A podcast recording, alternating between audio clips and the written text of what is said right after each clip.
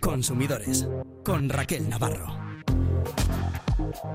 Nuestro campo, el campo alavés y vasco, está en lucha. Se come todos los días y sin nosotros habría un problema, porque comprar todos los alimentos en terceros países pues sería, sería un fracaso para el, para el país. Erosketen presioak e, gasoia makinaria e, asko igo da eta gure produktuak ba, duela hogeita mar urteko presioetan dabiltza. Y este año, por ejemplo, andaremos a pérdidas.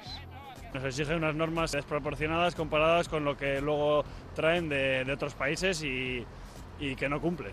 El sector se suma a la ola de protestas que recorre Europa y que ha tenido su epicentro en Francia. El principal motivo es el nuevo sistema de la PAC, la política agraria común. La nueva burocracia dificulta el acceso a ayudas, implanta nuevas exigencias que aumentan los costes del sector primario y todo ello con un cambio climático que provoca sequías y sin una ley que prohíba vender a pérdidas. Mientras otros países extracomunitarios, con menores normas medioambientales, es decir, con otras reglas de juego, hacen una competencia voraz.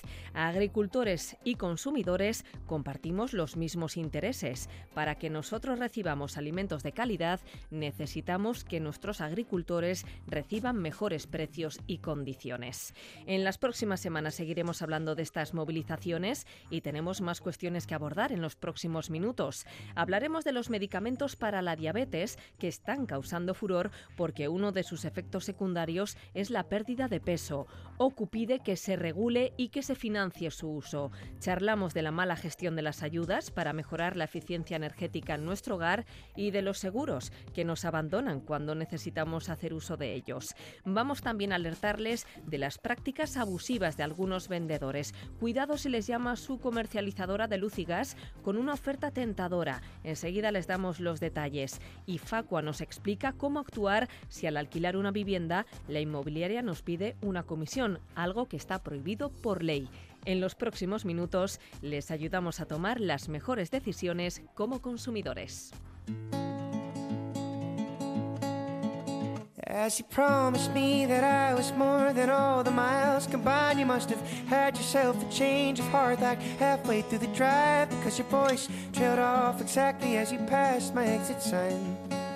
Kept on driving straight and left our future to the right. Now I am stuck between my anger. Saxenda, Ozempic, Monjaro son los medicamentos de moda. Son medicamentos originalmente destinados para el tratamiento de la diabetes tipo 2, pero se ha demostrado que además sirven para adelgazar. Son unas inyecciones que consiguen a las personas hacer perder peso. Así que han causado furor en las redes sociales y ahora OCU, la Organización de Consumidores y Usuarios, solicita que estos fármacos contra la obesidad entren en el Sistema Nacional de Salud.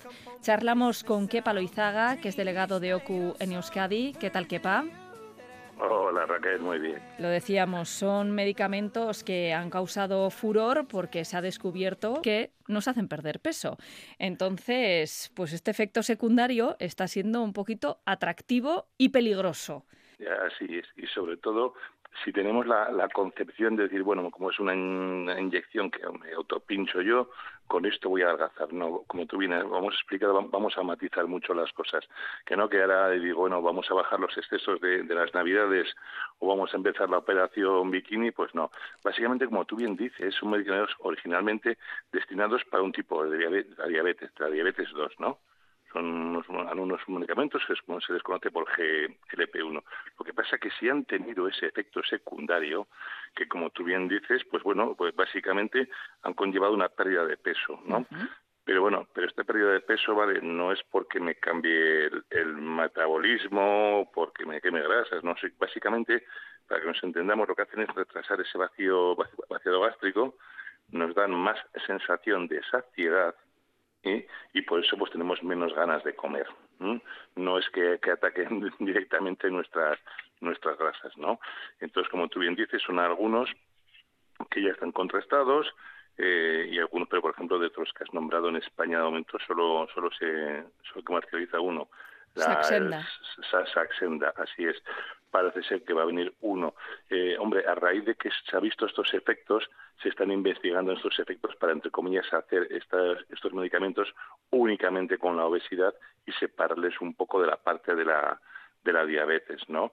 Si es otros, otros como el Wegovy, que no se comercializa en España, en Europa solo se comercializa en Alemania, en el Reino Unido, en Dinamarca y, en Noruega, ¿no? Y luego hay otro que parece que es Monjauro, que pues parece ser que bueno que también va a ir en ese en ese sentido. Sí es cierto que de momento solo está autorizado para el tratamiento de, de la diabetes 2, pero bueno son los que parece que vienen siguiendo un poquito en en la línea de, ellos.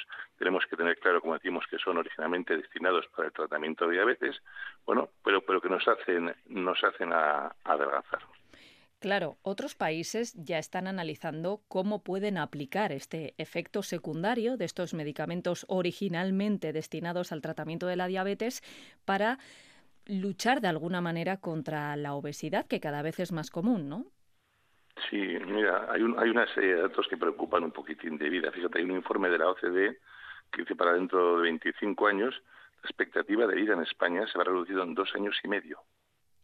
Sobre todo por el problema derivado del exceso de peso. Del exceso de peso. Porque al final el exceso de peso eh, desarrolla otro tipo de enfermedades crónicas por la diabetes, problemas de infartos, ictus, artrosis. Y claro, es, eh, como digo yo, genera este tipo de problemas van a la salud, más coste para, en este caso, para Osakidecha, para el Sistema Nacional de, de, la Salud, y luego también, otro, la calidad de vida va, va, a mermar mucho. Claro, laboralmente, pues tendría que cogeremos más bajas, con la cual la, la economía también se va a resentir. Por eso pedimos que como así la, la seguridad social si financia otro tipo de documentos, pues yo que sé, para enfermedades, mm, factores de riesgo, pues como el tabaquismo, el colesterol, la diabetes, pues hombre, pues que ha ido un poco en la, la financiación del tratamiento de, de obesidad. Pero ojo, esto no es un cheque en blanco. Ahora vamos a ver cómo lo hacen en, en Reino Unido, si, si quieres, ¿no? Es un poco la imagen en la que nos. ¿Cómo lo hacen allí? Vale, allí sí se, se financia, pero claro, con una serie de condiciones y requisitos. Pero no te van a decir, venga, bueno, tienes obesidad, venga, ahí está, ahí tienes las... El Saxenda o... el Saxenda el que creo que utilizan allí. Exactamente, ahí tienen, tienen los dos. Básicamente lo que tienes que, además de bueno de financiarte estos medicamentos, te exijas que tengas un índice de masa corporal igual o superior a 35, o bueno, excepcionalmente a partir del, del 30 que tengas además una eh, otra enfermedad asociada al, exceso de, peso y que luego te comprometas pues a una serie de dietas bajas en calorías y hacer ejercicio.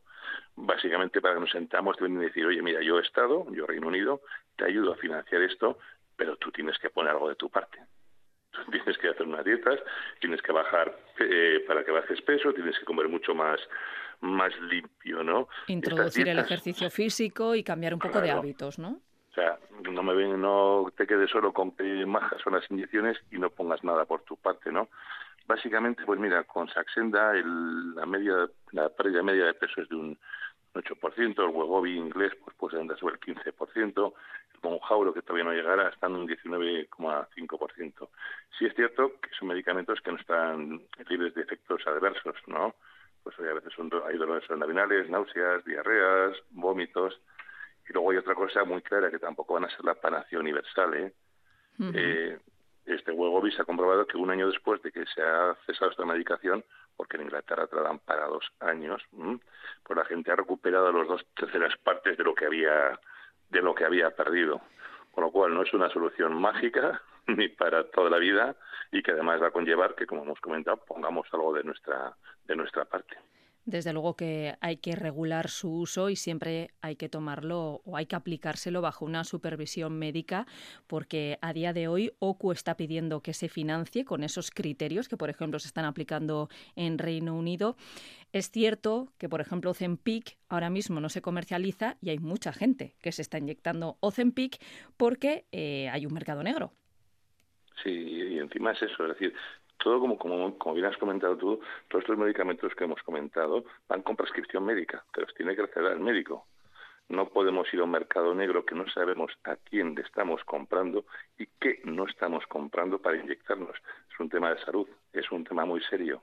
Pero bueno, aquí ese efecto llamada, pues oye, te pones cuatro inyecciones y adelgazas unos kilos, pues eso hace mucho daño y sobre todo que genera riesgos para, para la salud. Nunca hemos recomendado acudir a mercados negros y menos con unos temas, unos medicamentos que evidentemente para empezar no son destinados para la pérdida de peso, son para la diabetes y deben estar, deben estar controlados. Ahí queda esa solicitud de OCU, incluir estos fármacos contra la obesidad en el Sistema Nacional de Salud, aplicando unos criterios con cierta lógica. Pero es que además OCU está denunciando estos días que el 35% de las peticiones de ayudas para mejorar la eficiencia energética en el hogar todavía están esperando respuesta. Parece que no están funcionando demasiado bien, ¿no, Kepa? No, y así es, y es una pena, ¿no? Estamos en momentos con de cambio climático, necesidad tenemos eh, es necesario buscar soluciones energéticas pues más respetuosas con el con el medio ambiente, que al final se trata pues de, reducir ese ese consumo, de frenar un poco las emisiones contaminantes, ¿no? Entonces, básicamente, yo creo que todos somos proclives a ellos y, en teoría, hay una serie de, de ayudas, de subvenciones públicas. El problema es que, básicamente, no, no están funcionando. Hombre, en casa cada uno de nosotros vamos haciendo nuestras pequeñas cosas. Lo más normal es pues que vayamos cambiando, por ejemplo, las, las bombillas pues a, LED, ¿no? Y bueno, pero muchos de ellos, pues, mucha gente empieza ya, pues eso, pues vamos mejorando pues el aislamiento de suelos, paredes, ventanas, tejados, básicamente, pues bueno, para tener la casa más, más caliente y no tengamos pérdidas de, de, de energía ni, ni de calor, ¿no? Pero básicamente, si aquí ya en este tipo de ayudas, pues para suelos, ventanas, tejados, paredes, que hay subvenciones, eh, y que claro, son un costo mucho más elevado que cambiar unas simples bolsillas, pues mira, de, de todos aquellos que lo solucionaron o lo pidieron, solo un 18% pidió una ayuda, ayuda pública, ¿no? O sea, que se piden muy poquitas. A lo mejor precisamente por eso, porque saben que o no reciben respuesta o se les deniega directamente. Vamos, que la gestión está siendo bastante deficitaria por parte de las comunidades autónomas. mira, Raquel, entre los que pidieron algún tipo de ayuda para financiar estos cambios que estábamos comentando, mira, un tercio sí la había recibido, uno de tres. Otro de tres se la denegaron. Dice, ah, pues pidió lo que ustedes. Y sobre todo, a otro de cada tres todavía no le han, no le han respondido. Entonces, al final, esto lo que hace es desincentivar. hay más ayudas, pero si no me pone usted un procedimiento ágil, un procedimiento sencillo, no me contesta rápido, pues, oiga, miren, yo no voy a, no puedo esperar dos años a cambiar las ventanas o a poner placas o a poner otro tipo de cuestiones. Pues eh, tiraré de, de mi bolsillo, ¿no?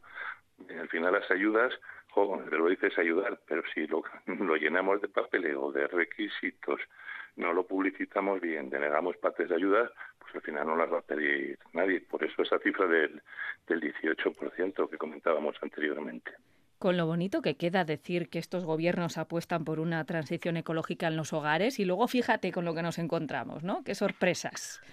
Sí, pero ahí, tienes, pero eso también pasa muchas veces con ayudas sociales para el bono térmico, para el bono social.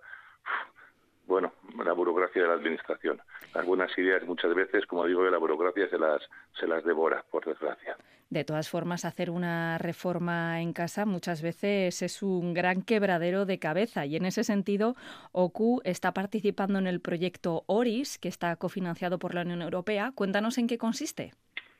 Bueno, pues este es, este es un programa que lo que busca es eh, crear una especie como de ventanilla única, vamos a, eh, para estas reformas de viviendas, ¿no? Que tengamos mucha más claridad, que se agrupe toda esa información de la normativa, las subvenciones, que tengamos un listado de profesionales especializados en este tipo de acciones, es decir, que pedir una subvención, que para eso están, pues no sea un, calvario. Tratamos de, agilizar todo este tipo de, cuestiones. Ya, como bien dices, es un programa subvencionado por la Unión Europea y a ver si da, da frutos, si se renueva un poco la normativa y se agilizan todo este tipo de cuestiones. Oye, sería maravilloso ¿eh? que cuando vamos a hacer una reforma en nuestra casa podamos acudir a esa ventanilla única donde nos asesoren, nos informen y nos ayuden con esos trámites tan complicados a veces. Así es. Veremos si sale adelante. Desde luego, cuesta trabajando en ello, como también está proponiendo medidas concretas a la Dirección General de Seguros y Fondos de Pensiones para atajar o para al menos dificultar dos malas prácticas de las aseguradoras. ¿Cuáles son? Pues mira, yo creo que todos, que al final casi todos tenemos un seguro, bien de vivienda o bien de coche como, mínimo, Pues mira, básicamente hemos, hemos comprobado que nosotros nos llevamos bien con el seguro mientras paguemos y no demos ningún tipo de problema. Mientras no le llamemos para nada, ¿no? Básicamente. Exactamente. Pero ahora que vamos a empezar a relatar un poco los problemas, nos vamos a dar cuenta que a más de alguna situación de estas ya hemos vivido, ¿no? Mira, para empezar no es fácil conocer muchas veces todo el detalle de la póliza para poder comparar, comparar lo que me dice un seguro o me dice otro, ¿no? Muchas veces te hacen firmar una solicitud para poder acceder, leer las condiciones, que es donde realmente está la información, ¿no? Sí. No son claros de entrada. El lenguaje es realmente complicado, ¿eh? Muchas veces muy técnico y lo que dices, difícil de comparar con la otra opción o las otras opciones que hayas pedido. Así es. Y, por ejemplo, eh, al final muchas veces pues te recomiendan contratar pólizas con unas coberturas innecesarias.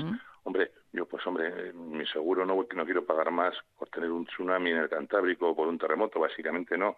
A lo mejor me interesa pues es otro tipo de, de riesgos que puedan ser más comunes, más próximos, más, más normales, ¿no?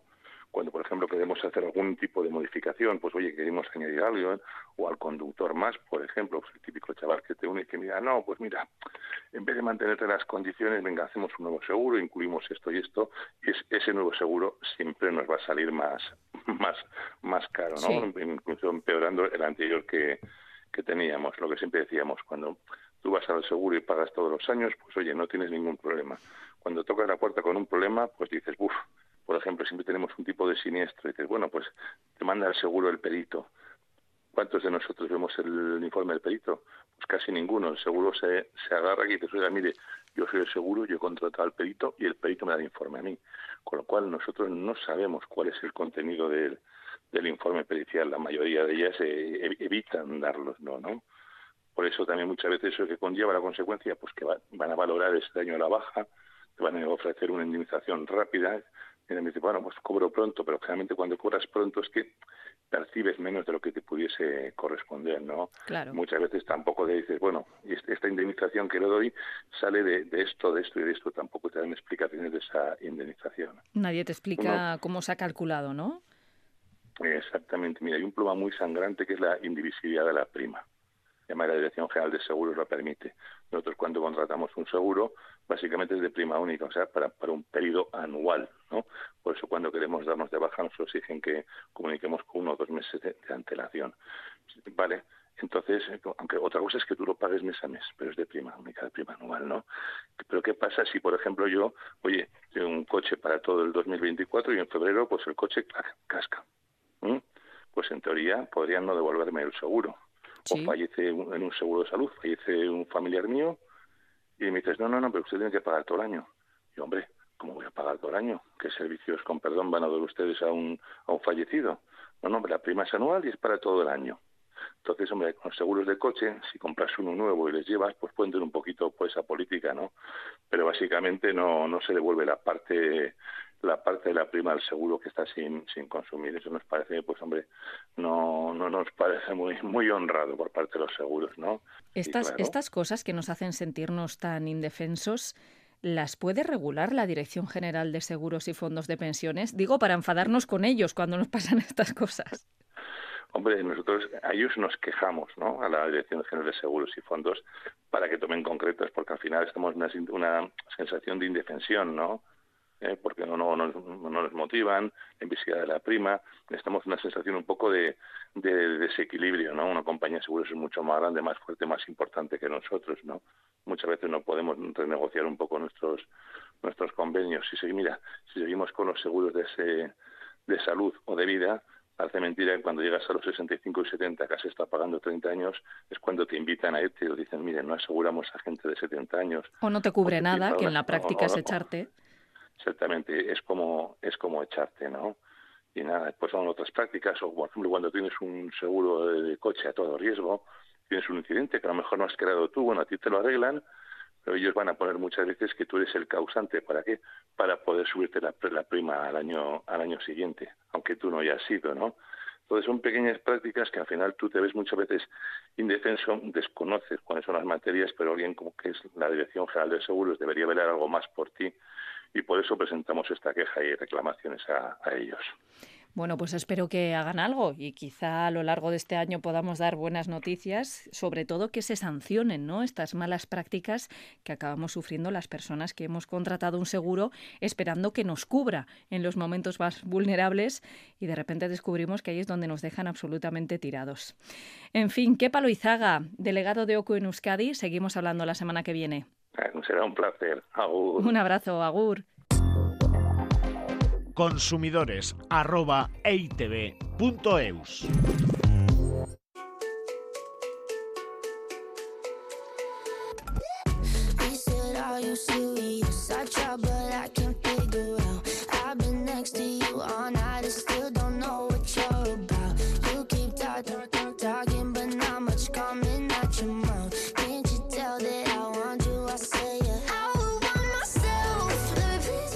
seguros vamos a seguir hablando. Hoy nos vamos a desquitar a gusto contra esas compañías de seguros que nos han subido la prima en enero. Y es que la Asociación de Consumidores de Navarra, Irache, ha realizado una encuesta que desvela que el 27% de las personas que se han visto afectadas por un siniestro, como puede ser un accidente de coche o una fuga en casa, se muestran insatisfechas con su compañía de seguros. Estamos hablando de que una de cada cuatro personas, uno de cada cuatro usuarios, tiene una mala experiencia. ¿Qué es lo que ocurre, Susana Arizkun? ¿Qué tal?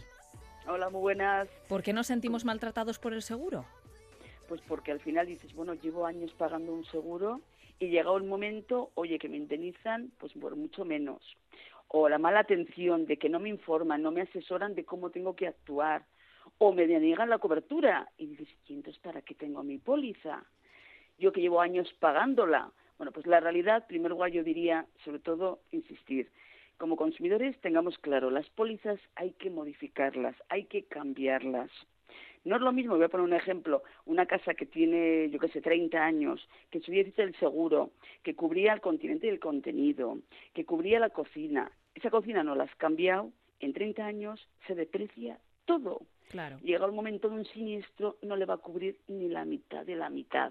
Y nosotros seguimos eh, pagando como si fuera recién puesta. Así es. Entonces, o tienes puesta valor a nuevo, o si no es que no merece la pena. O al revés, tengo cada vez más enseres, más bienes dentro de la casa, no lo he vetido, tengo un siniestro y me cubren la mitad de la mitad.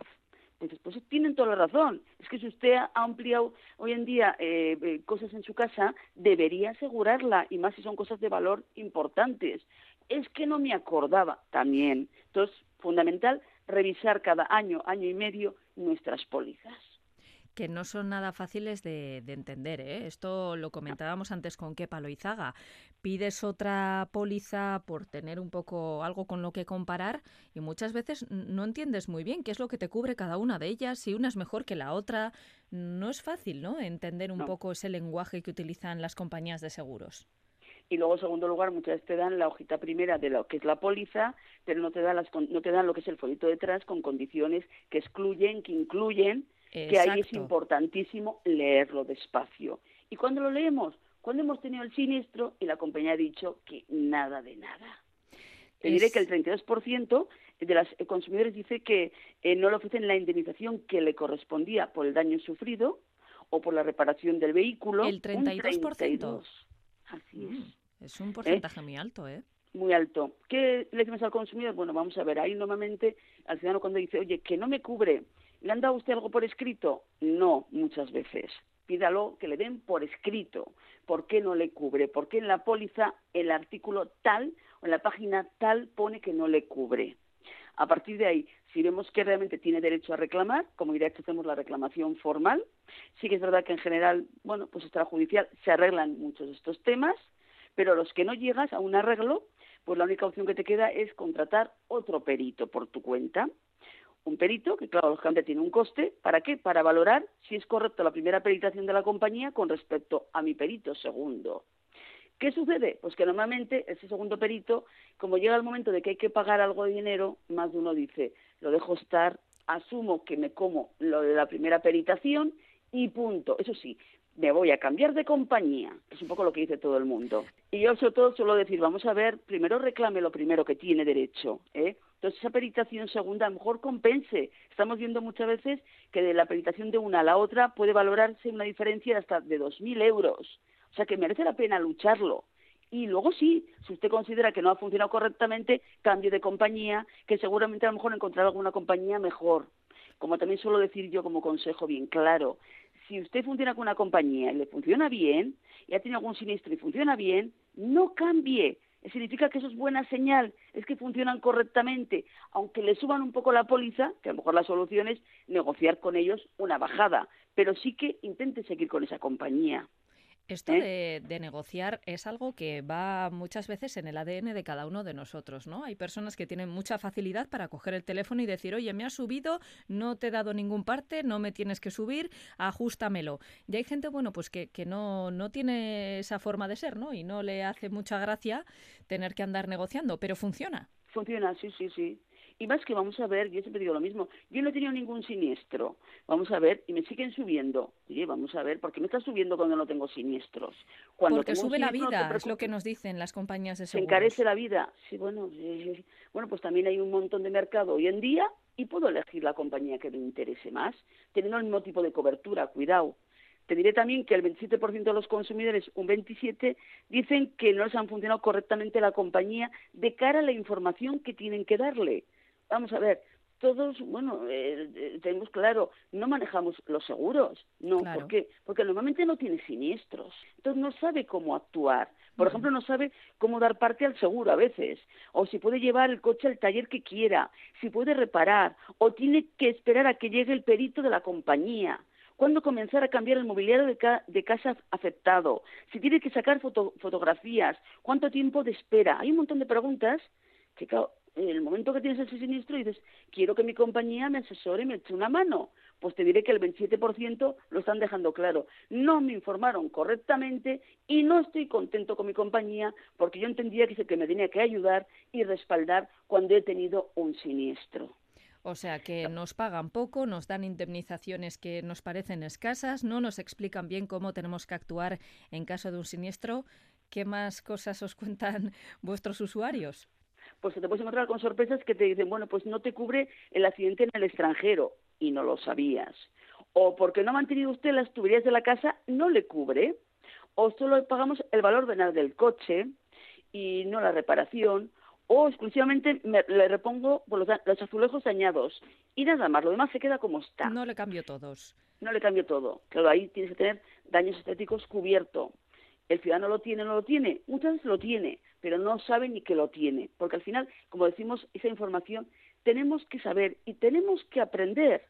O también la siguiente, tardan mucho tiempo, o sea, me encuentro con que quiero que me indemnicen lo antes posible o me lo reparen y pasa el tiempo, y pasa el tiempo. Y venga a llamar. Y, y venga a llamar cuando la ley dice, que es fundamental que lo conozcamos, que las aseguradas tendrán en 40 días desde la declaración del siniestro para pagar al menos el importe mínimo de lo que pueda deber. 40 días. Y el resto en tres meses. ¿Y qué hace Susana si pasan esos 40 días y aquí nadie ha dado señales de vida? Bueno, pues yo lógicamente lo haría por escrito, dejando constancia de que tengo 40 días para que me indemnicen una parte, que si no voy a exigir mis derechos y el resto en tres meses. A partir de ahí, si no te contestan favorable y ves que no hay manera, mediante, eso sí, manda el escrito certificado con acuse recibo o le entregas en la compañía y que te den una copia sellada. Y con eso, a partir de ahí, sin nada, pues Irache, lógicamente, una son de consumidores como nosotros, echamos una mano, hacemos de intermediario e intentamos empujar para que le indemnicen lo antes posible y a la vez agarrándonos a la ley, porque pasado tres meses y no te han indemnizado por el resto, tú tienes también derecho a unos intereses. Y todo eso, la compañía no le interesa. Y cuando tú le informas cómo está la ley, a partir de ahí, oye, da gusto. ¿Cómo se agiliza todo, no? Así es. Oye, tenemos que hablar un día, Susana, del seguro de hogar, porque el seguro de hogar cubre muchísimas cosas que desconocemos, ¿eh? Muchísimo, muchísimo. Reparaciones en casa, por lo menos una parte de las reparaciones, con un técnico que te venga a casa. Y el ciudadano dice, ¿cómo? Esto me cubre. Un manitas. míratelo, que lo pone daños estéticos, que es dejarte la habitación tal como la tenías, eso sí, a una cantidad determinada mínima, pues 3.000 euros, 4.000 euros. La defensa jurídica para que te puedan defender o bien la compañía tuya o bien un abogado particular. O sea, hay un montón de coberturas. Incluso robos. A mí me ha llegado a cubrir robos en la calle.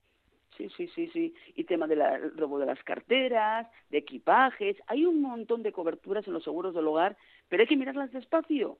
Y yo siempre suelo decir, ante la duda, de parte lo primero.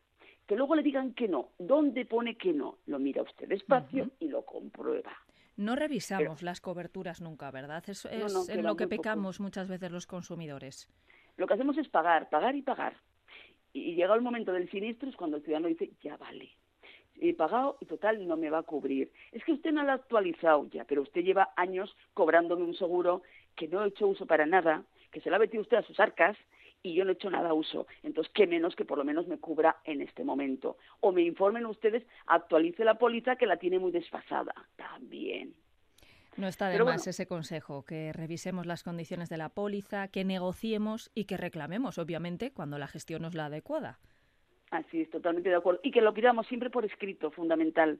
Que últimamente a las compañías no sé qué está pasando, pero dicen, le abono tanto. No, no, de palabra, pero ¿qué está usted diciendo? Hágamelo por escrito y dígame por qué me abona ese importe. Deme un argumento de todo ello, porque tiene derecho por esto, por esto, por esto y por esto. Vale, pero dégamelo por escrito, que yo luego me miro despacio en mi póliza y compruebo que coincide correcto. Y nada de que me digan, le doy dos mil euros eh, por la cara bonita, o por qué me está usted dando ese dinero hágamelo por escrito, que luego yo me informaré, me asesoraré, me, bueno, me orientaré dónde me pueden dejar claro si es correcto ese importe o me corresponde más y que me echen una mano. Bueno, pues nos queda claro cómo tenemos que actuar cuando nuestras compañías de seguros no actúan como creemos que tienen que actuar. Susana Arizcun es codirectora de IRACHE, la Asociación de Consumidores de Navarra. Gracias por haber trasladado todos estos consejos a los oyentes de Radio Vitoria y Radio Euskadi. De nada. Hasta Un luego. Abrazo.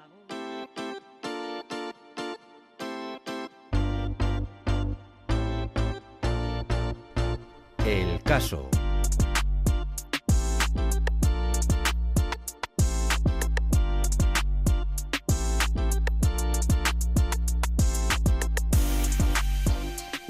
Vitoriano, de avanzada edad, recibe una llamada de teléfono de su compañía de luz. Hasta aquí comenzaría una historia normal. Pero ha acabado siendo absolutamente rocambolesca y ha acabado en el despacho de Arancha López, que es asesora jurídica de ECA ACUP. ¿Qué tal, Arancha? ¿Cómo continúa esta historia? Bueno, pues eh, uno de nuestros socios recibe una llamada de indicando que le llaman de su empresa de suministradora de luz, Iberdrola, y que bueno, pues que que le van a mejorar el, contrato. Y bueno, le empiezan a dar ahí un montón de números, le empiezan a apabullar con datos y tal y cual. Y bueno, em, el señor eh, sí que empieza un poco a desconfiar cuando le vuelven a pedir su número de cuenta. Muy bien. Y este hombre venía aprendido, ¿eh? Sí, y sus datos personales y tal y cual. Pero esa duda que, que le tendría que haber paralizado y decir hasta aquí llego, eh, bueno, pues mm, no fue suficiente y terminó contratando. Vale, el comercial no era un comercial de Iberdrola, porque la, es que incluso la información que le da es totalmente oscura, porque evidentemente en el País Vasco la distribuidora nuestra siempre es Iberdrola. Sí no la comercializadora. No se puede elegir, esto lo hemos contado alguna vez, ¿eh? nos corresponde a todos y está dividido en todo el territorio. A través de la península, cada uno de nosotros nos corresponde una distribuidora. Distribuidora. En este caso es Iberdrola. Eso es.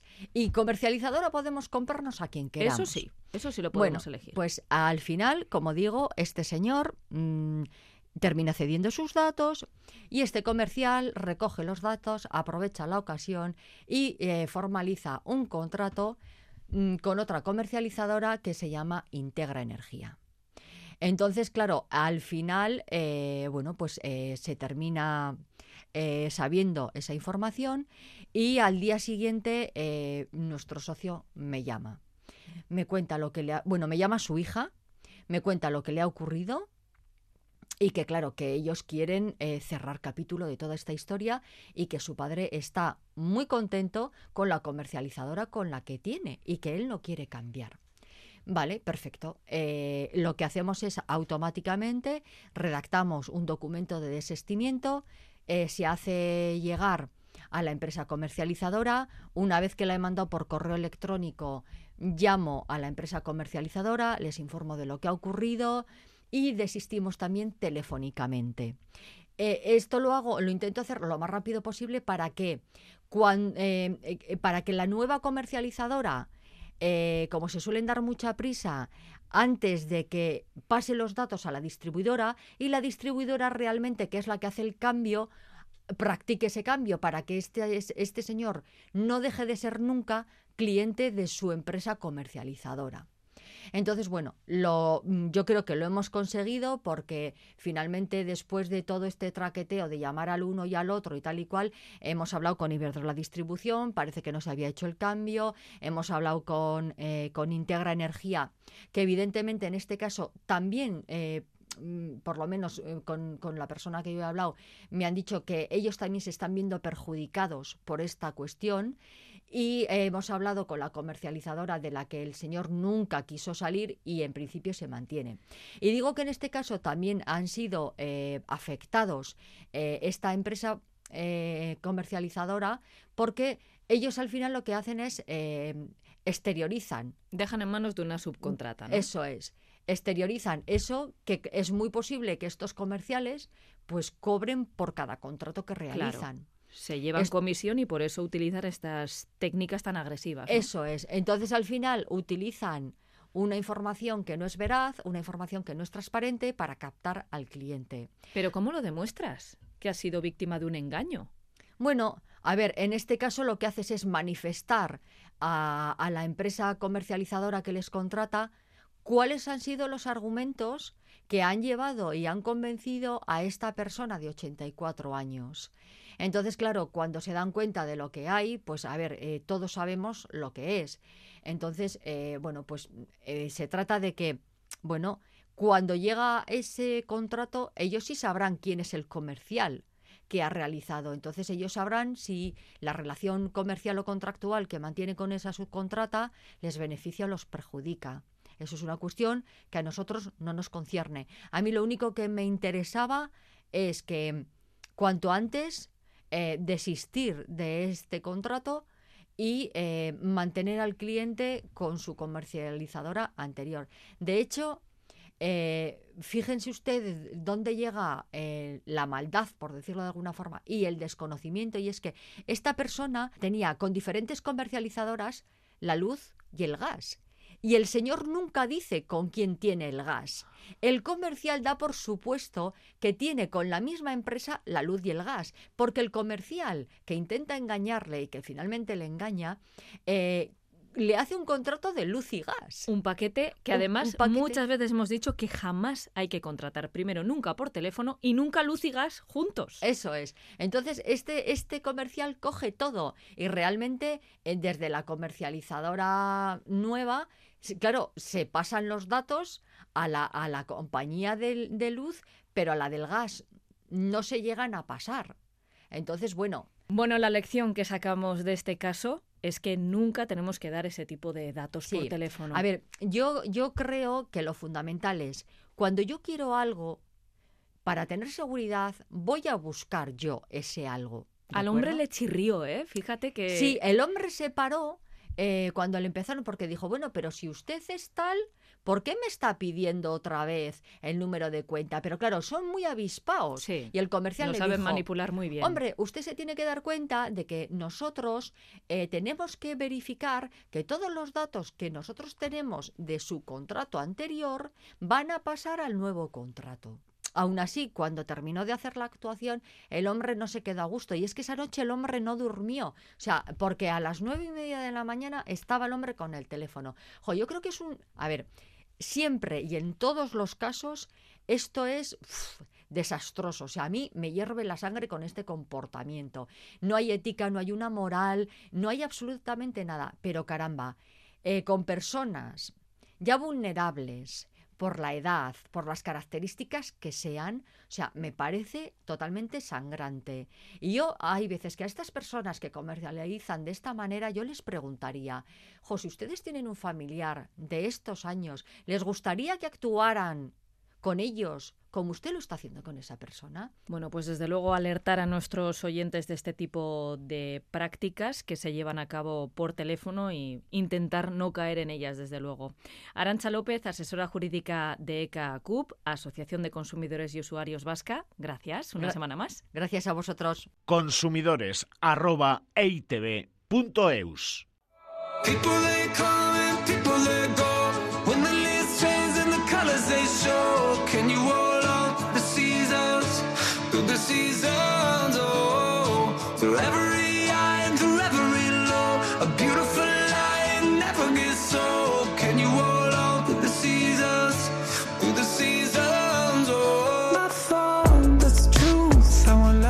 En mayo hará un año desde que la nueva ley de vivienda prohibió que las inmobiliarias cobren honorarios a los inquilinos. ¿Significa eso que desde entonces no se cobran comisiones? Pues la respuesta es no. Y lo más curioso es que no se están produciendo sanciones desde las comunidades autónomas. Vamos a analizar qué dice la ley y cómo podemos actuar cuando vamos a alquilar una vivienda. Y lo vamos a hacer con Miguel Ángel Serrano, que es vicepresidente de Facua. ¿Qué tal, Miguel Ángel? Buenos días. Hola, buenos días. Bueno, pues por ubicarnos, ¿qué cambios introdujo esa nueva ley de vivienda? Bueno, introdujo diferentes cambios, es una ley bastante completa, pero en lo que al arrendamiento de vivienda habitual se refiere, básicamente lo que introdujo el cambio fue de eh, imposibilitar, de prohibir que las inmobiliarias pudieran cobrar ninguna clase de comisión al arrendatario o para entendernos todos, a, que, a la persona que tiene la intención de alquilar ese piso en el país de la picaresca, para eludir esta prohibición de cobrar gastos de gestión y formalización del contrato, algunas inmobiliarias están utilizando todo tipo de argucias, a cada cual más ingeniosa. Ahora ya no nos cobran una comisión correspondiente a una mensualidad de renta, pero ahora nos cobran por estudios de viabilidad y de solvencia económica, por servicio integral al inquilino, honorarios de agenda, incluso servicio de personal shopper. ¿Con qué os estáis encontrando en Facua? Pues un poco con todo lo que tú estás describiendo, ¿no? Y, además es, es, una actitud eh, totalmente vergonzosa. Por supuesto, vaya por delante que en FACO, cuando detectamos este tipo de, comportamientos empresariales, bien porque nosotros mismos no lo encontramos al realizar unas investigaciones de la organización, o bien porque los propios usuarios y asociados de FACO así no lo comunican, pues procedemos como no podría ser otra forma, denunciarlo ante las autoridades, ¿no? Pero eh, fíjate, siguiendo siguiendo esos ejemplos que, no, que me mencionaban, ¿no? Por ejemplo, ¿no? Un informe, que está una de las cosas típicas, ¿no? Un informe eh, de nuestra solvencia. Bueno, pero al inquilino o al futuro arrendatario no le interesa eh, acreditar mediante un informe su solvencia. Será, en todo caso, el arrendador, el que va a alquilar el piso, que si quiere eh, tener algún tipo de informe adicional a lo que viene siendo el bueno el comprobar lo de siempre no una serie de nóminas y demás para ver la solvencia de esa persona quien tenga que buscarse la vida para, para conseguirlo.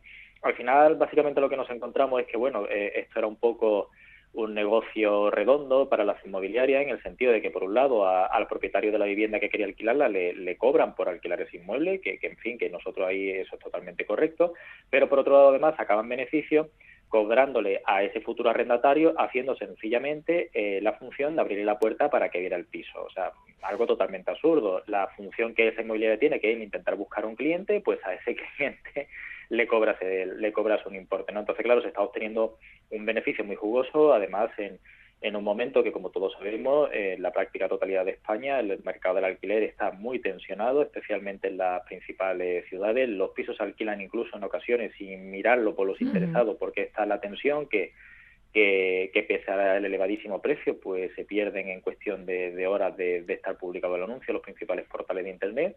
Y claro, pues, pues todo esto era un negocio redondo, ¿no? Y afortunadamente el, el, gobierno pues, pues ha dado un golpe encima de la mesa, ha aplicado esta norma y ahora lo, lo, que hace lo que hace falta es que se cumpla la norma por parte de las empresas y desde luego a la empresa que no cumple pues que se proceda a iniciar un expediente sancionador eh, con toda la de la ley nunca mejor dicho y se le impongan las sanciones correspondientes. Lo que hace falta es una voluntariedad política, sobre todo por parte de las comunidades autónomas, de hacer cumplir esta normativa de, de, de ámbito estatal. ¿no?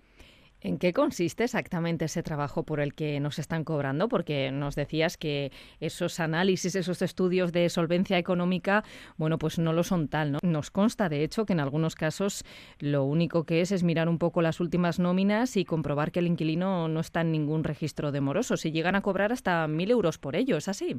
Eh, sí, eh, y cosas más raras nos hemos encontrado. El, al final es el intentar sortear de alguna forma esa prohibición y la, intención del legislador, que básicamente es que bueno que, no se pueda cobrar al inquilino, eh, intentar sortearlo con esta clase de argucia. Pero es más, es que incluso antes de, que existiera esta norma, ya esta clase de comportamiento empresarial eran bastante cuestionables. Hay sentencias de distintas audiencias provinciales que es verdad que bueno que las sentencias se pronuncian en el caso de, la compra y no tanto del alquiler, porque estos casos, pues como son de menor cuantía, los ciudadanos no lo estaban demandando, pero eh, son perfectamente extrapolables a otra situación, donde estas audiencias provinciales básicamente lo que dicen que es que la inmobiliaria no le puede cobrar ninguna comisión a quien compra por la sencilla razón de que es que no hay un contrato entre quien compra y la inmobiliaria.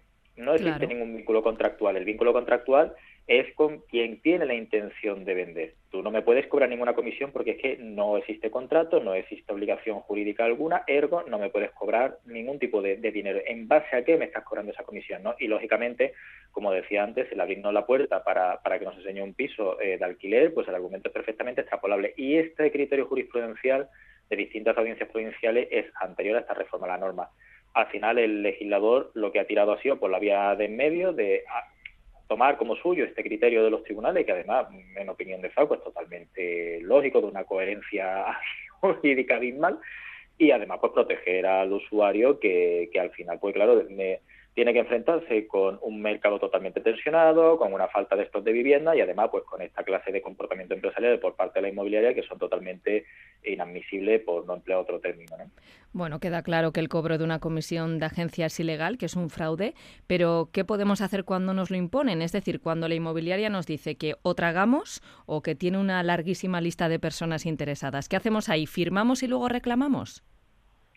Pues lamentablemente eh, sí, porque claro, el, el, problema, el problema precisamente es lo que yo estaba señalando antes, esa tensión del mercado. Claro, si uno va a ver la vivienda y ejercita de forma correcta sus derechos ante la inmobiliaria y le dice, oye, no me puedes cobrar esto y además, como sigas por aquí, tendré que ponerlo en conocimiento las autoridades de consumo, perdemos o perderíamos la vivienda o tenemos el riesgo de, de, perder de perder esa vivienda. Entonces la recomendación que realizamos desde FACO es que bueno que se alquile la vivienda, y ahora, cuando, se llegue, cuando llegue el momento en que la inmobiliaria intente cobrarnos esa comisión, eh, si tenemos la opción de no pagarla, lógicamente no la paguemos y le digamos que no la pagamos porque es un cargo ilegal. Y en el caso de que no nos quede más remedio que pagarla porque sea un imperativo para que podamos firmar, etcétera, el contrato, pues una vez que la hemos pagado, exigirle que nos la devuelvan.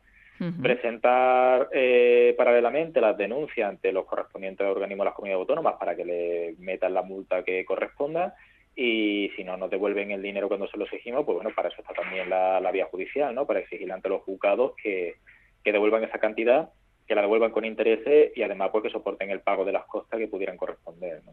A la hora de pagar, ¿nos protege más si pagamos, por ejemplo, por transferencia, pedimos factura o qué, qué podemos presentar a la hora de reclamar? No sé si incluso grabar las conversaciones con la inmobiliaria. A ver, cualquier método de prueba eh, va a ser siempre válido y cuantas más pruebas tengamos, mejor. Pero eh, lo que va a ser indiscutido va a ser siempre una factura eh, donde quede claramente que, bueno que, nos han cobrado por una cantidad, que la factura se detalle lógicamente cuál ha sido el concepto de la actividad. También importante el recopilar los anuncios con que esta inmobiliaria ha publicado y las condiciones que publicaban esos anuncios intenta certificar esos anuncios de la página web con alguna clase de certificador online y demás. Y tenemos también testigos que, bueno, si no nuestra pareja que haya quedado con nosotros el piso, algún amigo, algún familiar y demás, que pudiéramos eh, acompañarnos en el momento, si no bien de ver el piso, sino en el momento de, formalizar el alquiler y de pagar al inmobiliario y demás, para que pudiera declarar a nuestro favor de que nos han cobrado ese concepto. Al final se trata de eh, intentar recopilar todas las pruebas suficientes para demostrar no solamente que lo hemos pagado a esta inmobiliaria, sino que el cargo realmente, pues por mucho que lo intenten vestir de la forma que sea, es una comisión encubierta como la copa de un pino de grande de, que nos intentado meter como arrendatarios del inmueble. Bueno, pues estamos hablando de alquileres de viviendas, pero ¿qué ocurre con la compraventa? Porque lo habitual es que la inmobiliaria nos cobre, suele ser entre un 3 y un 7% de la operación. No sé si la ley de vivienda introduce algún cambio. Tengo entendido que no, ¿verdad, Miguel Ángel? No introduce, no introduce un cambio expreso en relación a la compraventa, pero eh, como comentaba antes, las audiencias provinciales donde el legislador no está llegando, sí están llegando los juzgados. Y las audiencias provinciales en una parte importante están diciendo lo que, lo que señalaba antes, ¿no? que no existe un contrato realmente entre quien compra y la inmobiliaria, eh, y que no cabe el cobro de, comisión alguna. Sí que es cierto a lo mejor que en algunas situaciones que son las menos, eh, si uno acude a una inmobiliaria eh, y, le encarga a lo mejor que le busque una serie de, viviendas con determinadas características y demás, podríamos a lo mejor hablar de que en ese caso sí que hay un encargo previo y, sí que se está sí que se está dando una prestación de un servicio y una contratación de ese servicio, ¿no? Pero en lo que es el caso típico de yo veo el anuncio en la página web de la inmobiliaria o en internet eh, o en un cartel puesto en la calle, llamo al anuncio, quedo con la inmobiliaria y la inmobiliaria se limita a abrirme las puertas del piso, en ese caso eh, se puede reclamar esa comisión y, como decía, gran parte de las audiencias provinciales afortunadamente están resolviendo a favor de, los usuarios que padecen este tipo de comportamiento empresarial. También hay que decir que afortunadamente no todas las inmobiliarias incurren en este tipo de prácticas, pero es verdad que cada vez más pues, nos encontramos desafortunadamente parte del sector que, bueno que, que, no que no tiene un comportamiento tan diligente como si tienen otros de sus compañeros. Y lo que sorprende y lo que siempre queremos eh, dejar constancia de ello aquí en Consumidores es que no se cumple la ley y las comunidades autónomas no están inspeccionando y sancionando de oficio y pueden hacerlo. Totalmente.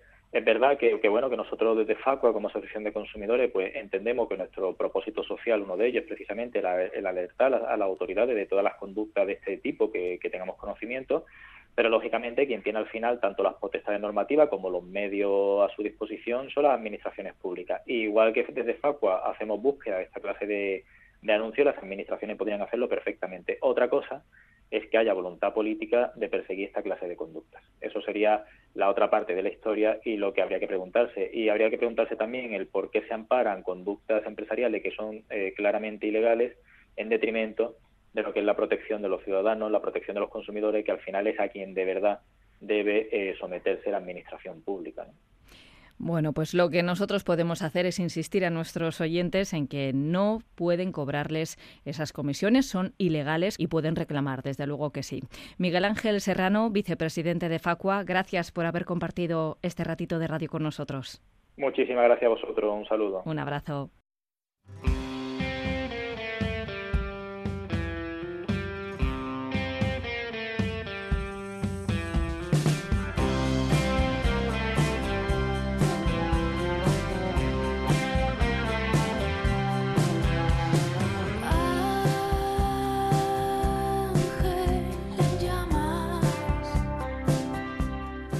Así nos despedimos. Disfruten del día y nos escuchamos la próxima semana en Consumidores.